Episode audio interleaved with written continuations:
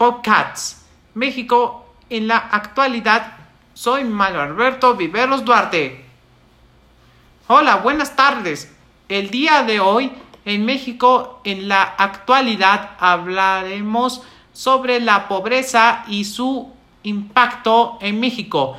Como sabemos, la pobreza es una situación en la cual no es posible satisfacer las necesidades físicas y psicológicas básicas de una persona por falta de recursos como la alimentación, la vivienda, la educación, etc.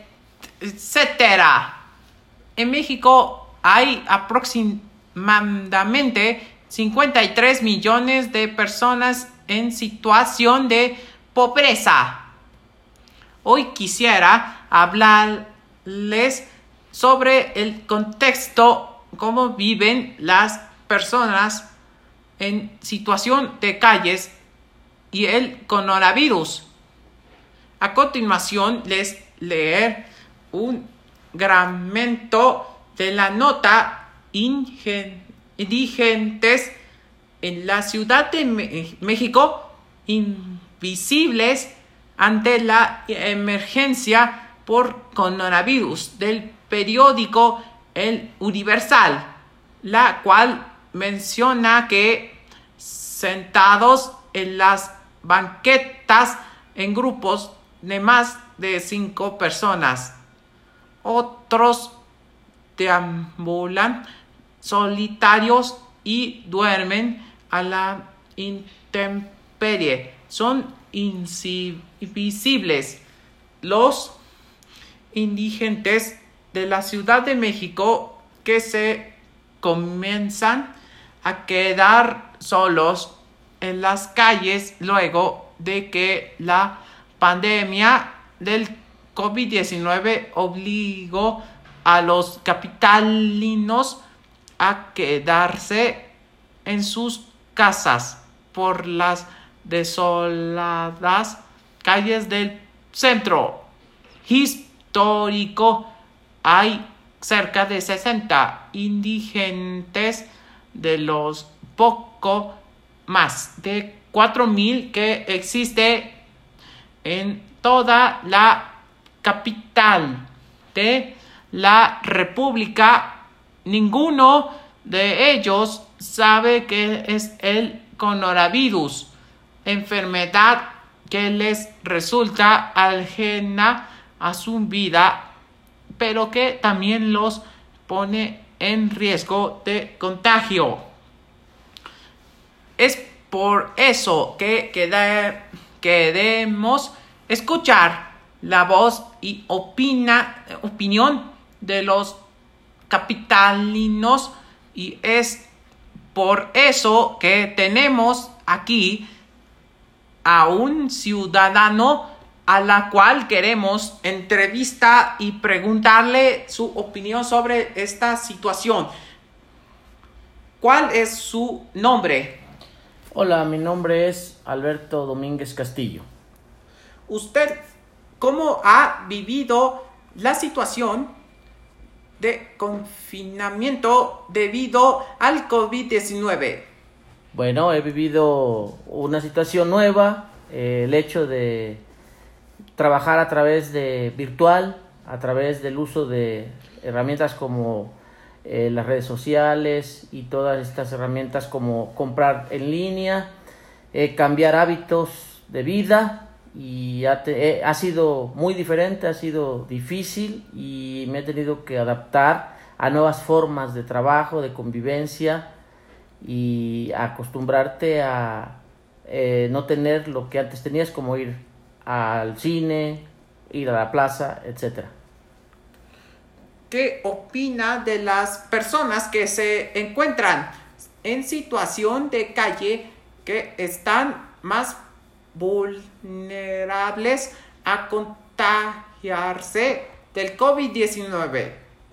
Sin duda, hoy esas personas se vuelven más vulnerables, como bien dicen, ya que pues no cuentan con servicio de salud, están expuestos al frío, a la intemperie y hoy con el confinamiento de la, de la ciudadanía, pues están con más necesidades. Antes cuando había aglomeraciones, pues bueno, algún puesto de taco les ofrecía un taco o, la gente que iba a pasar por la calle les daba una moneda. Hoy se vuelven todavía más vulnerables ya que pues están en una ciudad donde los apoyos que estaban a la mano hoy ya no, los, ya no cuentan con ellos. ¿Qué políticas o acciones cree que debería de implementar el gobierno para apoyarlas?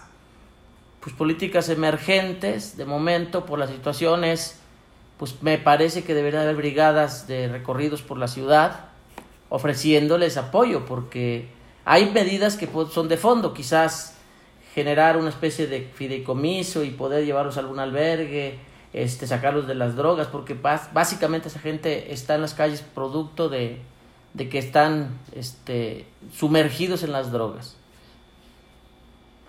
¿Cree que como ciudadanos podamos realizar algo por e-, ellos? Bueno, como ciudadanos del momento, eh, creo que la aportación que debemos de hacer es pues formar a nuestros hijos para evitar que el día de mañana se forma, formen parte de esa estadística. Finalmente podemos como ciudadanos de momento quizás aportar, pero eso no resuelve el problema de raíz.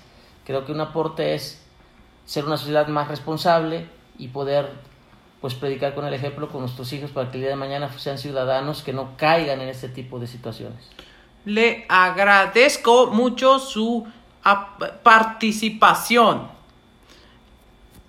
Quisiera terminar este breve podcast informando que las medidas que ha tomado la Secretaría de Bienestar e incluso inclusión social en la Ciudad de México para monitorear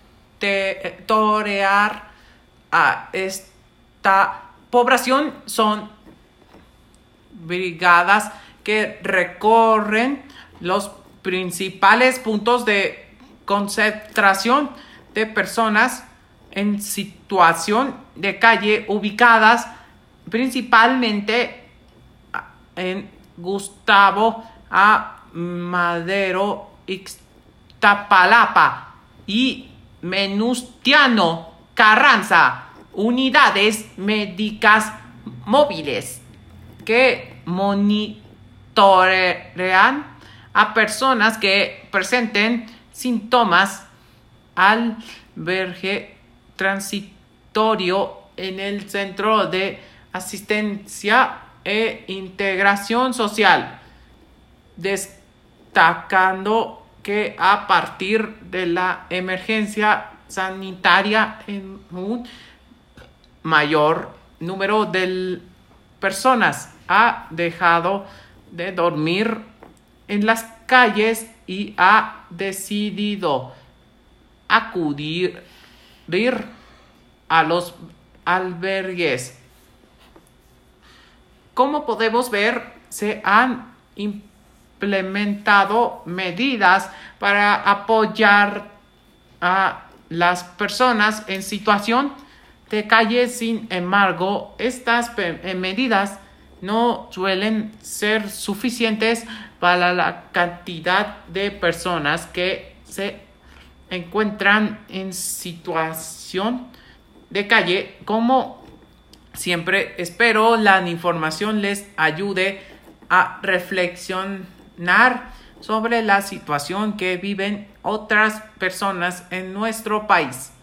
Soy Maya Alberto Viveros Duarte y les mando saludos. Nos vemos pronto en otro podcast de México en la actualidad.